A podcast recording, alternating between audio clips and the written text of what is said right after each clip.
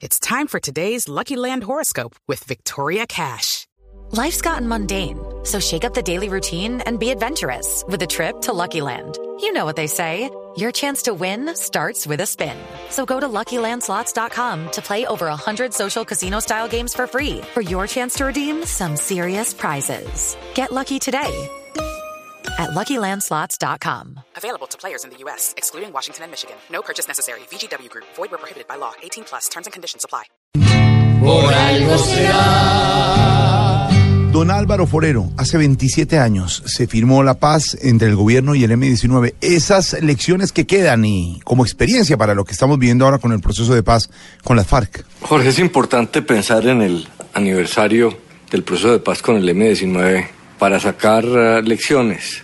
Tenemos que reflexionar que el tema de la paz en que estamos metidos con las FARC no es una cosa eh, nueva. Este país tiene experiencias en procesos de paz y en procesos de paz que han sido exitosos, en su mayoría, el del M-19 sobre todo. Exitoso porque logró desmovilizar a un grupo que aunque era más pequeño que las FARC, eh, llegó a tener enorme popularidad. Hubo momentos en que las encuestas mostraban que el M-19 tenía apoyo popular y por su capacidad política, por su condición urbana, eh, pues fue muy influyente.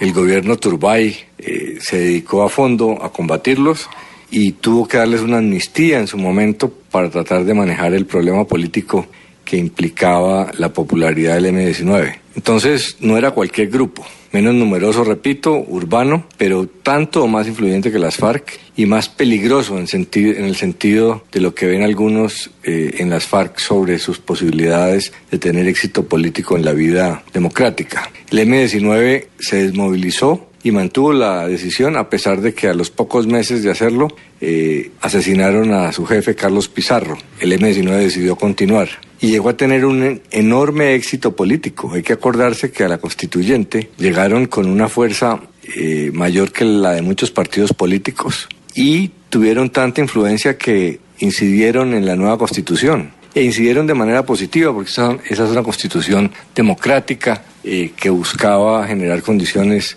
hacia la paz. Luego el M-19 eh, fue parte del gobierno, Antonio Navarro fue ministro y luego a, través de Gustavo Petro llegaron hasta la segunda posición más importante del país en la alcaldía de Bogotá.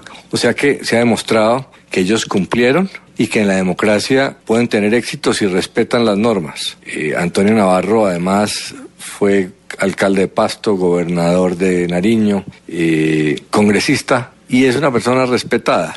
En este momento, tratar de compararlo con las FARC es difícil porque este es un proceso nuevo, hay mucho odio y resentimiento con las FARC, pero el proceso de paz con el M-19 nos muestra que, que sí es posible que los procesos funcionen, que las guerrillas cumplan y que el resultado para la sociedad es positivo, eh, que es mejor combatir a los que piensan distinto desde la democracia que con violencia eh, y finalmente que ese riesgo, ese temor eh, traumático que tenemos en Colombia desde la muerte de Gaitán, de que los comunistas se van a tomar el poder, eh, no ha sido así, no es tan fácil, no es tan cierto, eh, y que los partidos políticos y la sociedad que los combate tiene la manera de derrotarlos en la democracia. Y si don Alvarito lo dice, por, por algo será. Proceso que inició Pizarro sin revolución cambió esta nación. Y a pesar de que el líder Pizarro se fue en un cajón, hubo solución. Y por haberle cumplido al pueblo en una elección, cogió votación. Si el proceso de ellos fue grueso, por algo será, por algo será, por algo será. Si sin armas se apagan las armas, por algo será.